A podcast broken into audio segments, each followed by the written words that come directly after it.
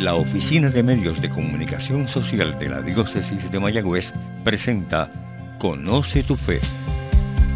Este programa te ayudará a conocer más la fe católica para que en la medida en que más la conozcas, más ames la fe que Dios nos ha regalado por medio de su iglesia.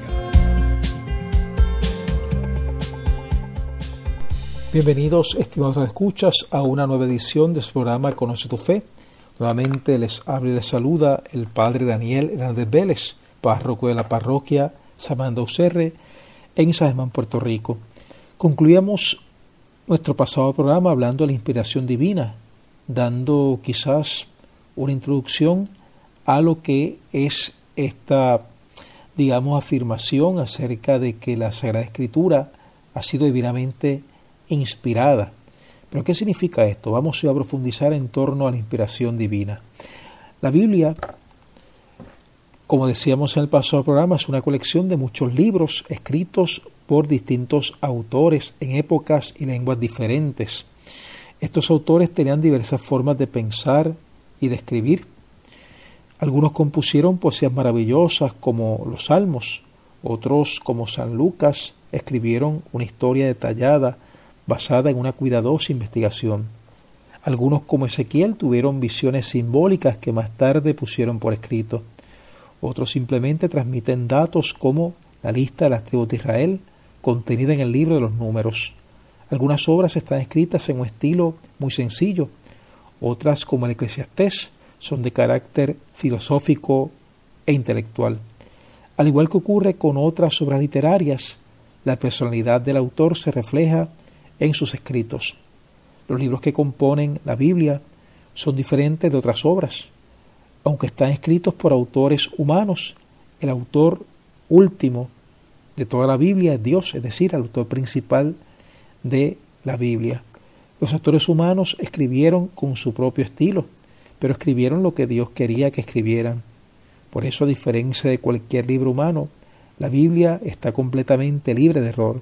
Sin embargo, no debemos olvidar que la Biblia nos enseña el camino hacia la salvación. Los autores sagrados compusieron su obra de modo que la gente de su propio tiempo la entendiera. Por eso, a veces sus ideas sobre física o astronomía nos parecen desfasadas, es decir, que están fuera de tiempo, que son equivocadas, ¿no? Pero la verdad que Dios quiere que aprendamos se presenta sin error, todo es verdadero. Recalco esto que, he dicho, o sea, la Biblia no es un libro de ciencia. Cuando el autor sagrado escribe, escribe con el conocimiento científico de su época y según lo que entiende la gente de aquel momento.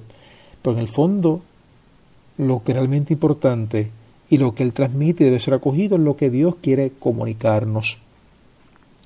Dice el Concilio Vaticano II que los libros inspirados enseñan la verdad, como todo lo que afirman los agiógrafos, es decir, los autores inspirados lo afirma el Espíritu Santo, se sigue que los libros sagrados enseñan sólidamente, fielmente y sin error la verdad que Dios hizo consignar en dichos libros para salvación nuestra.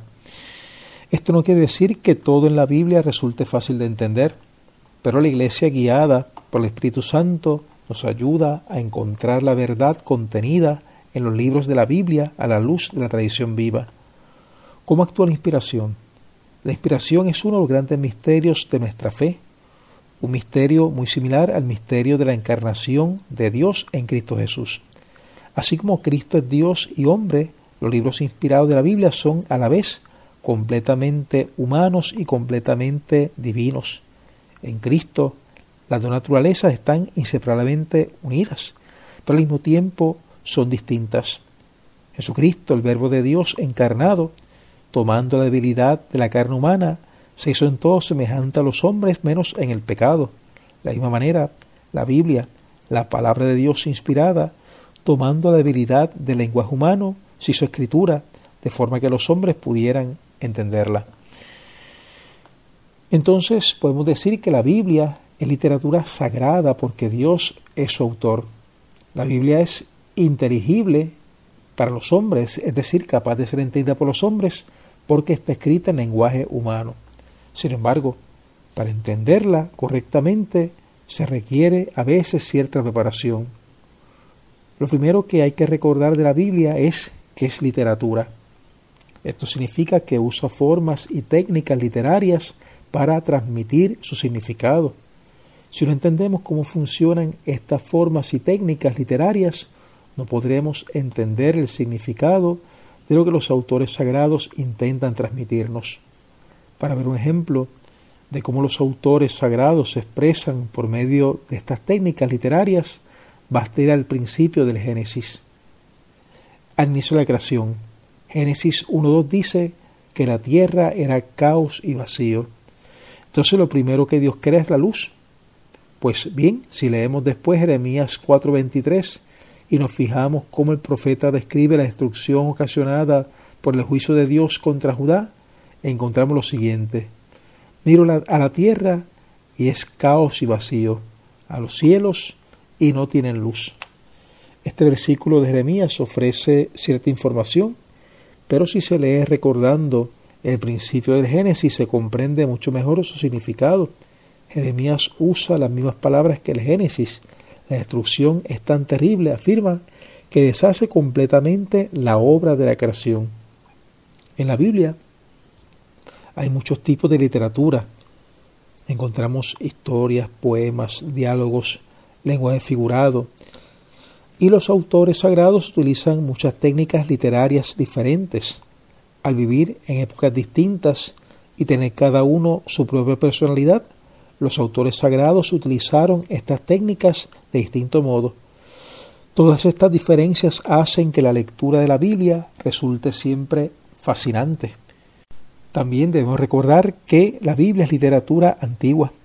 Incluso los libros más recientes del Nuevo Testamento fueron escritos hace al menos dos mil años. Los escritores antiguos no escribían de la misma manera a como lo hacen los escritores modernos.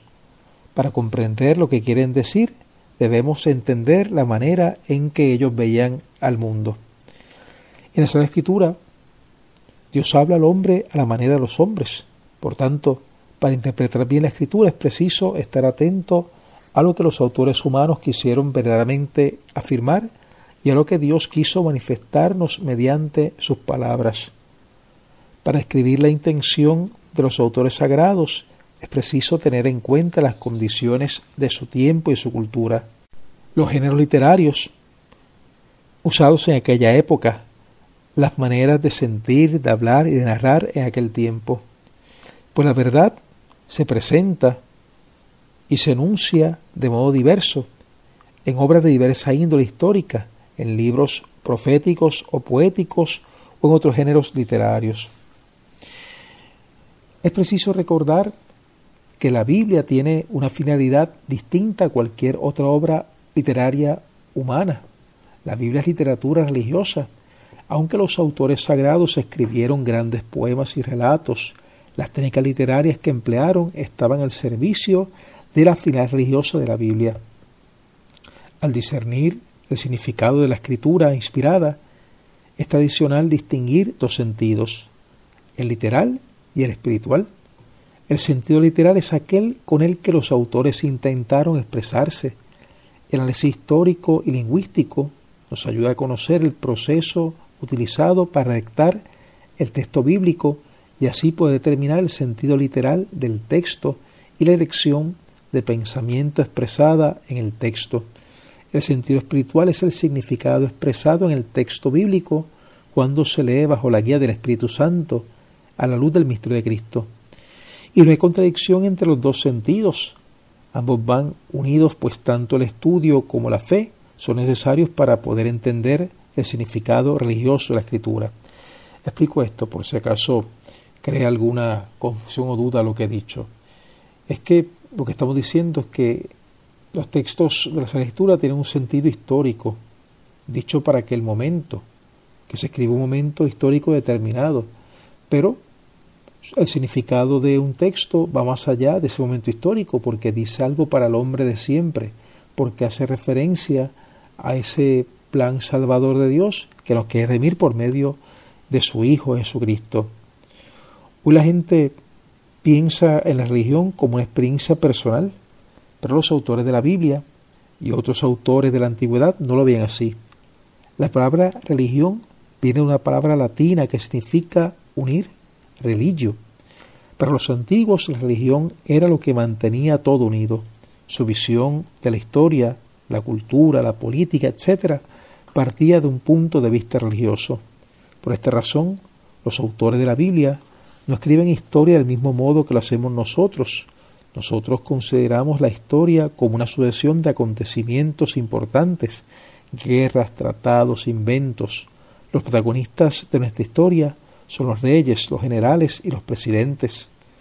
Aunque tratemos de escribir una historia objetiva, una historia que relate simplemente los hechos, toda historia es siempre parcial. Incluso al decidir qué hechos son importantes estamos siendo parciales. No nos es posible librarnos de esa parcialidad en nuestra historia ordinaria, porque toda historia debe contarse desde algún punto de vista.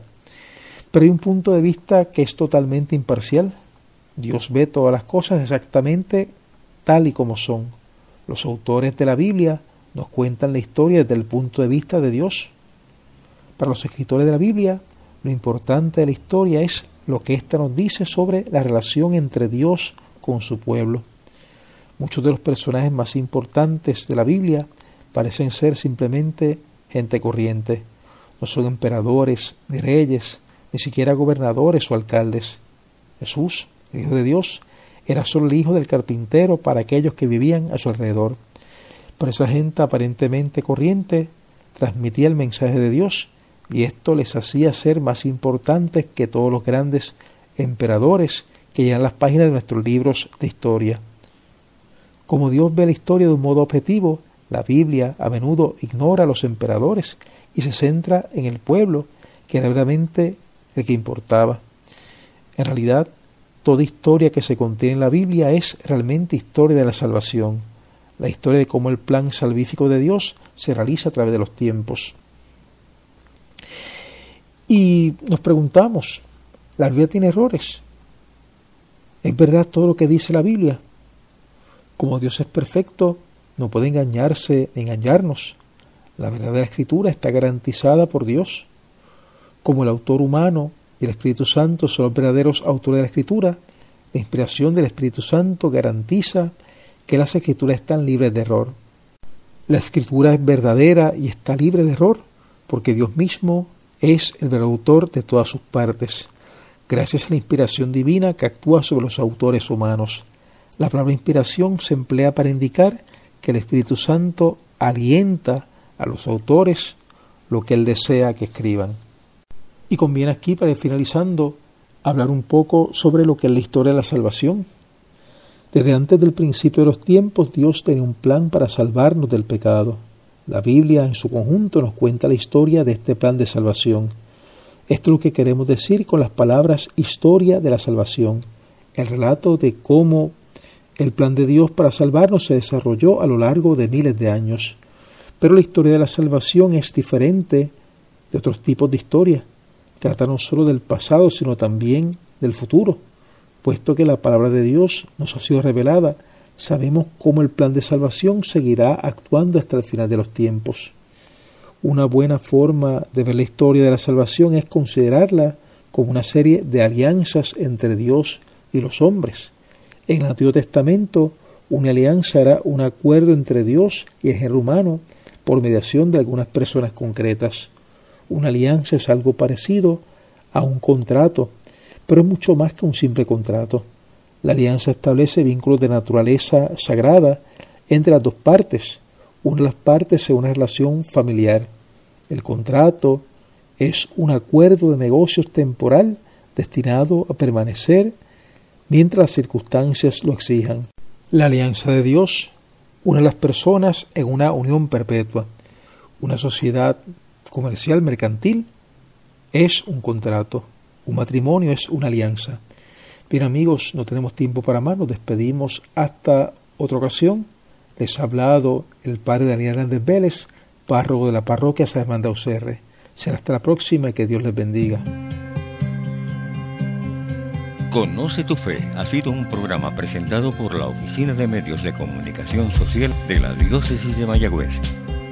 Sugerencias o comentarios favor escribir al apartado 2272 Mayagüez, Puerto Rico 00681.